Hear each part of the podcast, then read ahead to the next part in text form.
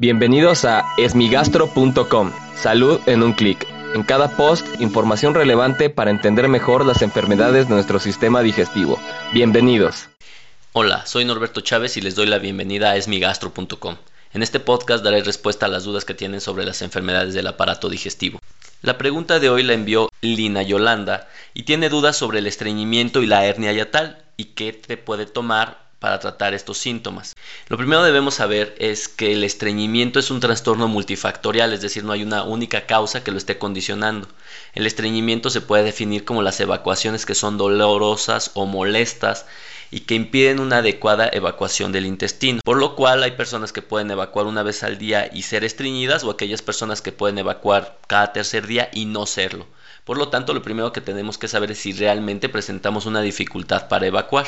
Una vez que hacemos esto hay factores que pueden ayudar, que no son farmacológicos y que pueden beneficiarnos. Uno de ellos es la realización de actividad física, particularmente de tipo aeróbico, mejorar la hidratación, mejorar el consumo natural de fibra, no el de fibras sintéticas, y muchas de las veces favorecer un hábito intestinal frecuente, ya que la evacuación es una condición socialmente adaptada. Entonces, si nosotros acostumbramos al organismo a evacuar, probablemente sea un poquito más sencillo. A partir de ahí existen varias sustancias que incluso o medicamentos que se venden en las farmacias de manera libre y que pueden ser de utilidad.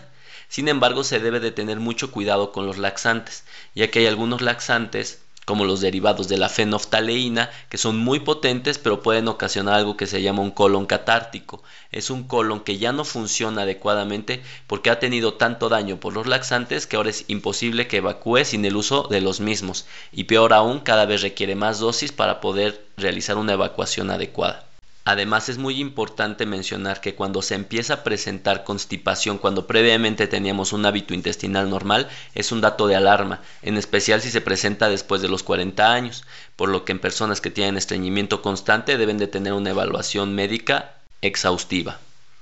Finalmente, hablando de la hernia yatal, ya hemos comentado en otras ocasiones la importancia que tiene esta alteración. Es un defecto anatómico, es decir, nuestro diafragma, que es una de las estructuras musculares que divide el pulmón de nuestro estómago, puede estar un poco débil o los órganos y tejidos que se encargan de que el esófago se encuentre permanentemente cerrado y por ende se observa un esófago abierto que muchas de las veces no da síntomas. Puede ser un hallazgo a través de una endoscopía o la realización de un estudio de esofagograma y muchas veces no haya que hacer absolutamente nada. Sin embargo, si el paciente presenta pirosis, es decir, una sensación de ardor que asciende del estómago hacia el tórax, es muy probable que requiera una evaluación más detallada a través de endoscopía porque seguramente primero se tendrá que descartar la presencia o no de la hernia, la presencia o no de complicaciones como reflujo y de esta manera poder ajustar el tratamiento de manera adecuada, el cual por lo general se basa en la mejoría de nuestros hábitos de alimentación, es decir, evitar alimentos copiosos y abundantes,